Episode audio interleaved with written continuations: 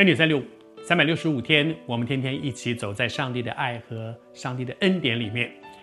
施洗约翰一系列的分享，今天是最后一集了。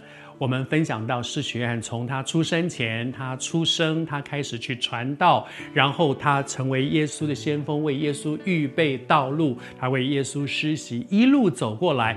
然后呢，他的工作告一段落，他被下监，然后他为着。为义受逼迫，他做对的事情却受逼迫。我为主殉道，在这个过程当中，他也曾经有信仰的一个低潮。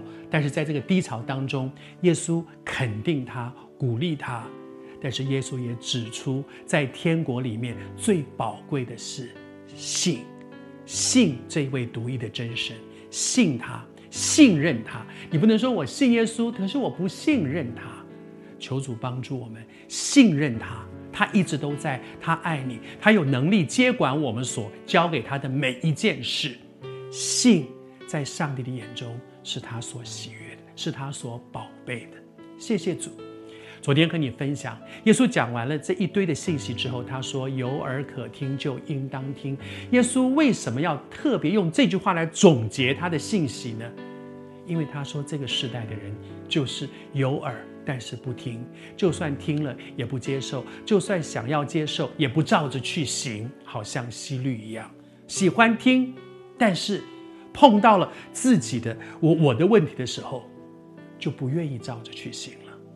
他举了一个例子，他说这个世代，我我可以举什么例子呢？他说就像那个小孩子啊，他说他们吹笛，我们不跳舞，然后呢，他讲我我那个小朋友说，他说我们向你们举哀，你们不捶胸。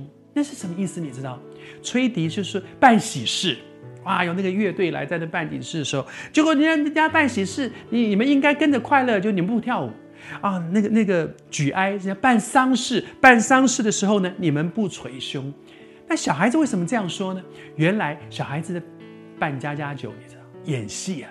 小孩在那学大人哦，他们也在那里吹吹吹，呃，吹吹那个笛子的时候，可是别人根本不理他。通常如果遇到有这样的喜事的时候，以色列人他们是很很，他们就会在旁边跳舞，跟着一起分享人家的快乐。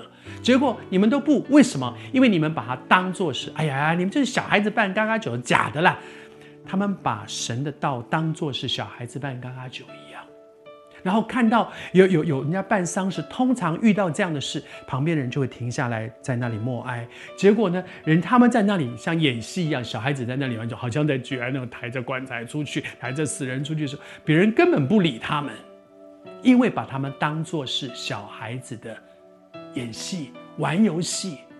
但是耶稣所传讲的哪里是游戏？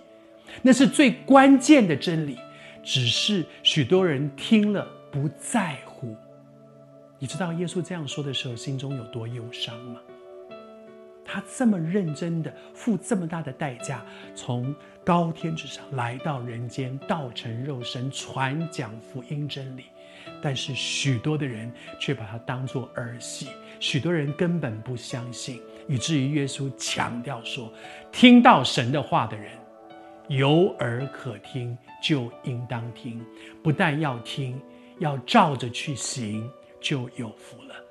但愿整个施学院的人生，我们分享结束，求主施恩帮助我们，有耳可听就应当听，并且把所领受的照着去行。